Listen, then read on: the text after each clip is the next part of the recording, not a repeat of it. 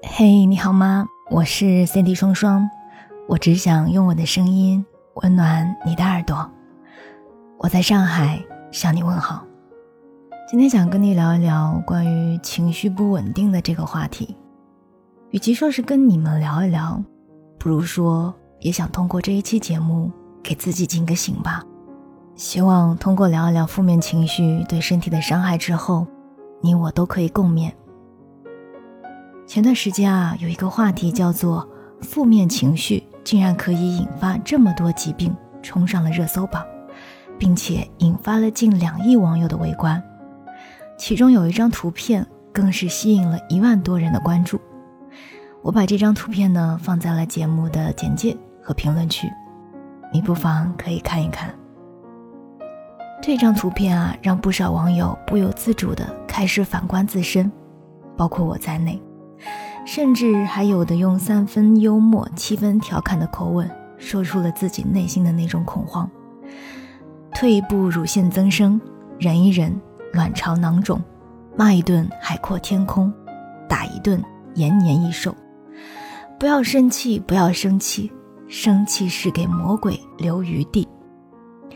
也有很多网友啊，为自己没有能够管理好情绪，引发严重的后果而后悔。其实啊，百分之七十的疾病都是与我们的情绪有关，你可相信？人民日报啊，曾经在一篇两百多种疾病与情绪有关，教你八招踢走负能量的报道中啊，提到过，据有关研究，与情绪有关的疾病在二零一八年已经达到两百多种，百分之七十以上的人甚至会遭受到情绪对身体器官的攻击，焦虑。压抑、愤怒、沮丧等这样的情绪波动，都会带来身体上的微妙变化。其实我们每一个人的身体里啊，都有一张情绪地图，很多疾病在这张地图上都有迹可循。比如说，当你在焦虑的时候，你可能会突然感到胃疼或者是肚子疼，总是想上厕所；当你压力大的时候，你可能会胃口很不好。烦躁的时候，你的头皮屑可能会增加，可能会增加；心情不稳定的时候，身上的荨麻疹、湿疹、痤疮会反复无常。经常控制不住脾气的时候啊，女生可能会感到胸部疼痛、乳腺增生症状加剧；男生呢，可能会心脏收缩力增强、血压升高、血液变粘稠，导致心肌缺氧等等。哎，这些可不是危言耸听。如果你认真观察身体上的某些变化，或许真的会为此感到震惊。照顾好自己的情绪，可以让我们的身体啊少吃一些苦头的。张伯礼院士在接受生活圈采访的时候，提到了他自己养生的秘诀，居然是少心没肺。张院士解释啊，少心没肺，简单的来说就是。不要被不良的情绪困扰，心态要平和，对人对事要宽容。很多人把养生狭隘的理解为注意饮食，要多运动，什么多泡枸杞啊，多喝茶，但是却忽视了情绪对于身体的作用。有一位网友分享了他自己的一个亲身经历啊，他说，他以前是一个很容易情绪化的人，一些很小的事情都能让他的情绪产生波动。比如，老公回到家没有换鞋，直接走进客厅，把地板踩脏了，他就会很生气。吃完饭后，老公没有主动帮忙洗碗刷锅，他会闷闷不乐。儿子放学后总是顾着玩，不肯做作业，他会大发雷霆。和同事的关系处得不顺，他有的时候会被气得睡不着觉。这几年，他就越发觉得自己的身体状况大不如从前。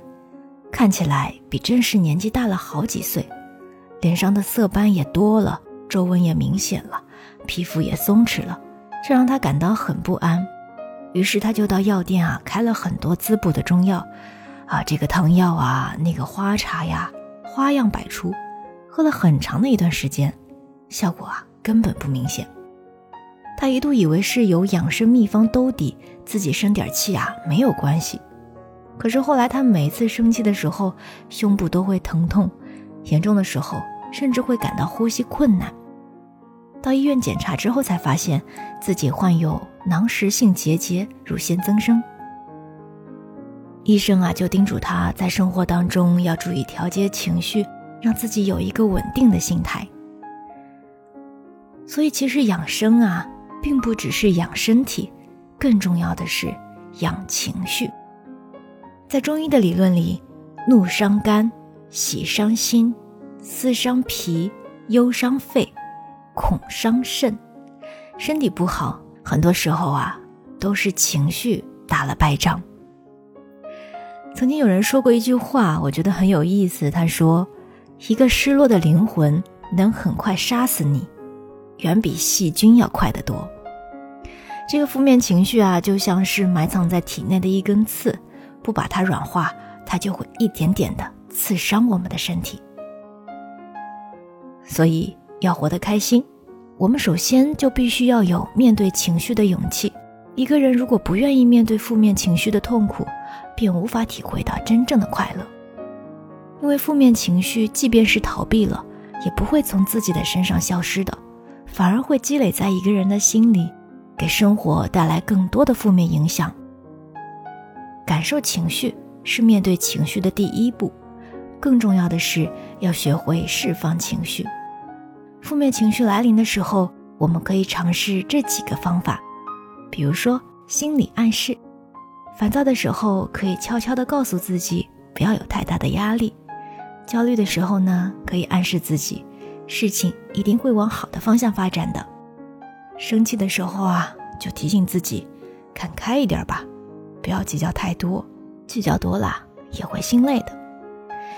我们可以早睡，睡眠可以缓解疲劳，降低负面情绪对身体的影响，修复心理创伤。有时间就多运动，运动能够帮助身体分泌快乐的多巴胺，有效的释放负面情绪。当然，还有一个非常简单的办法，就是多听音乐。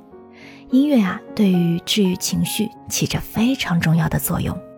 尤其是在你郁闷啊、烦躁啊、难过的时候，可以听一点舒缓的音乐。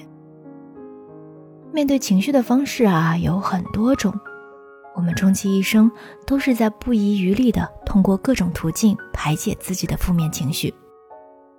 而情绪如同洪水，宜疏不宜堵。